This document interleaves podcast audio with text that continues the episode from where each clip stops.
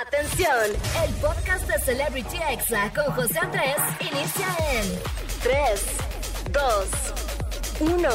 Comenzamos. Amigos, ya estamos aquí de regreso en Celebrity Exa y bueno, el día de hoy tengo una entrevista que ya les platicó un poquito al principio de quién era, pero bueno, ella es modelo profesional mexicana, es instagramer, empresaria y muchas cosas más, así que bienvenida Mallory, Ma- perdón, Mallory Caballero. Hola, qué padre, gracias por invitarme.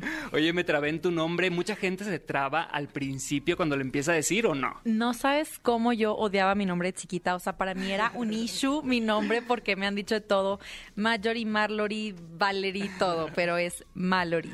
Mallory, la verdad es que estoy muy contento de platicar contigo, de tenerte aquí de frente. Platícanle a la gente, por favor, qué, qué contenido haces tú en redes sociales. Pues muchas gracias por invitarme primero y gracias a todos por escucharnos. Este, y bueno, qué padre estar aquí contigo, de verdad, después de año y medio de ser work buddies y por fin se nos hizo conocernos en persona. Yo eh, estoy en la misma agencia que José Andrés Ajá. y creo, hago contenido, pues mucha moda, modelaje, obviamente me encanta, me fascina, me apasiona realmente el modelaje mucho más que la moda pero poco a poco me fui dando cuenta que había muchas niñas que aspiraban mucho a modelar, a, a esta modelo mujer, entre comillas, perfecta y que la veían como el super estándar de belleza. Y, y estas mismas modelos, este, que yo veía, pues igual, ¿no? O sea, como inalcanzables, también eran inseguras.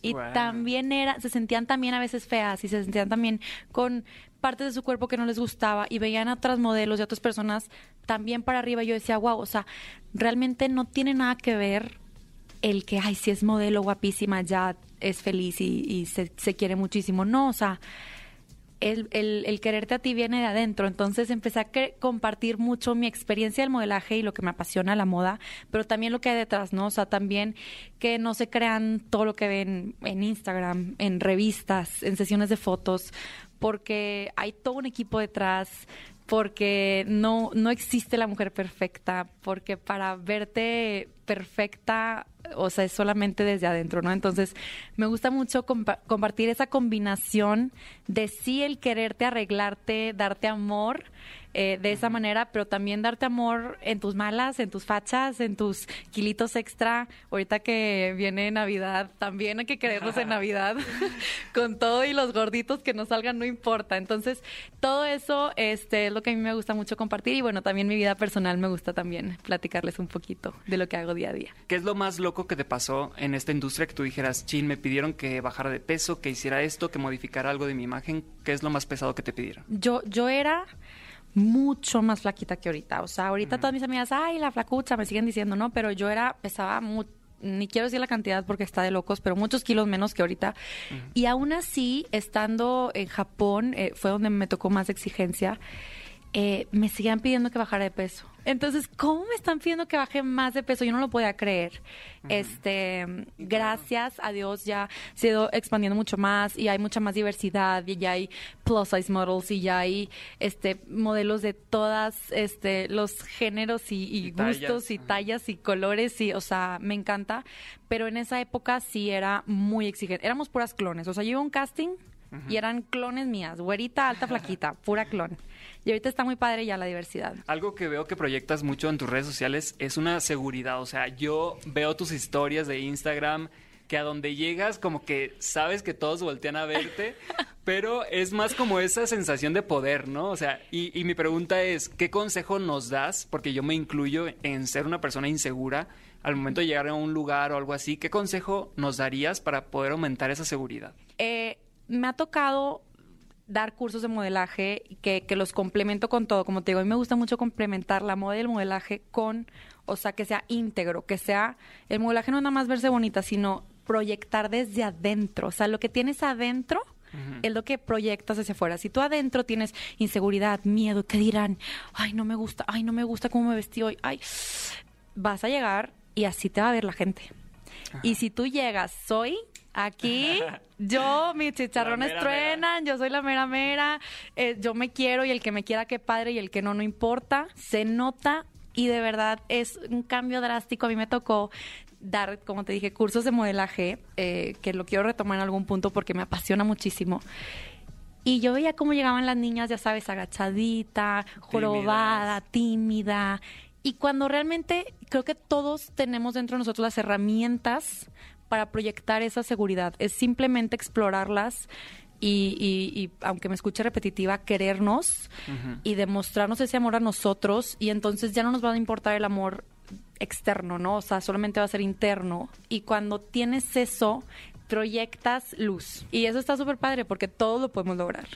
Y bueno, también en tus redes sociales compartes, como dices, estilo de vida. Y en, en, esto de estilo de vida, pues compartes con tu familia, en, con tus parejas. Y hace un tiempo viviste un escándalo ahí en redes sociales que estuvo un poquito complicado ¿Qué consejo podrías darle a todas las personas que están escuchándonos que a lo mejor y terminan una relación y la terminan ahí medio tóxica? Dejarte ser, dejarte llorar. O sea, muchas veces queremos ser fuerte y seguir adelante, pero no, a veces el cuerpo necesita darle su lloradita, dejarte descansar, dejarte ser, sabiendo que, bueno, todo pasa y siempre viene algo mejor y todo pasa por y para algo. Claro que lo que traté de hacer es, este, pues, tratar de tomar lo mejor, ver lo bueno de la situación. La verdad para mí se fue muy difícil porque yo malamente, eh, en, mis, en mis últimas dos relaciones, los hice influencers. Ok, wow. O sea, les diste muchísimo poder. Les di mucho poder. Al yo compartir tanto mi vida, este, pues yo los tagueaba y los tagueaba. Y ellos eran, pues tenían, no sé, mil, dos mil followers cuando empezaron a andar conmigo.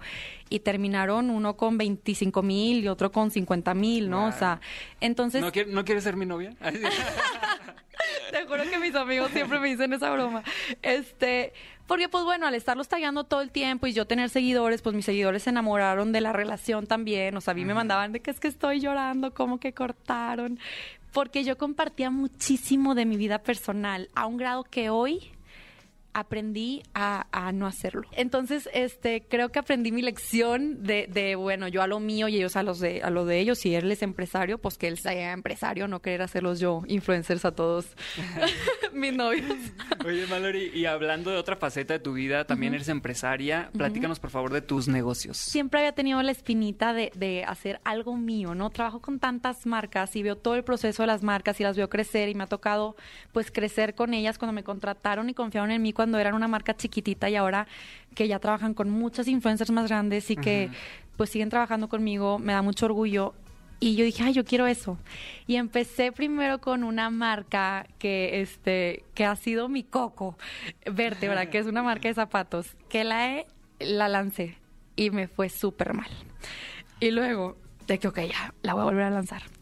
Y segunda temporada, y la volví a lanzar súper bien o sea, explotó, boom, sold out, súper bien. Y yo no, ya soy una súper empresaria, soy, wow, top, ¿no? Este, y de repente tercera temporada súper mal. O sea, porque mi problema era que yo no me sabía organizar. O sea, yo creí que yo iba a poder ser la empresaria número uno sin tener las bases de nada.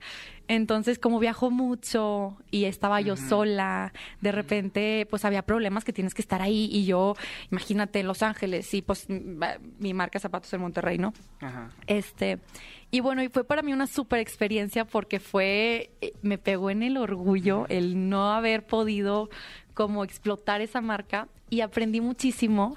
Y como te digo, pues traté de verle el lado positivo y luego emprendí eh, otro negocio que es un nail salon para todos los que quieran ir en Monterrey. Yo, quiero ir. Nail Club, Nail Club. Ya vi que tú traes unas caritas felices. Tienes que ir a Nail están bien crecidas porque tienen como 10 días, pero me encanta. Cuando vaya voy a ir. Sí, sí, sí. Bueno, Nail Club y ese es mi bebé. Me encanta, estoy feliz. Realmente ese sí ha sido un éxito. Estoy súper contenta y, creo que la clave es, no quererlo hacer todo sola, por lo menos en mi caso, eh, juntarte con la gente correcta que te complemente mis, eh, mi socia y mi socio me super complementan en cosas que yo en mi primer emprendimiento nada más no podía hacer, este, y más porque pues tengo otros trabajos, ¿no? Si fuera solamente empresaria a lo mejor podría dedicarle más tiempo, pero sí, estoy muy feliz y creo que me llena de orgullo de una forma que el modelaje y la creación de contenido no lo había logrado hacer.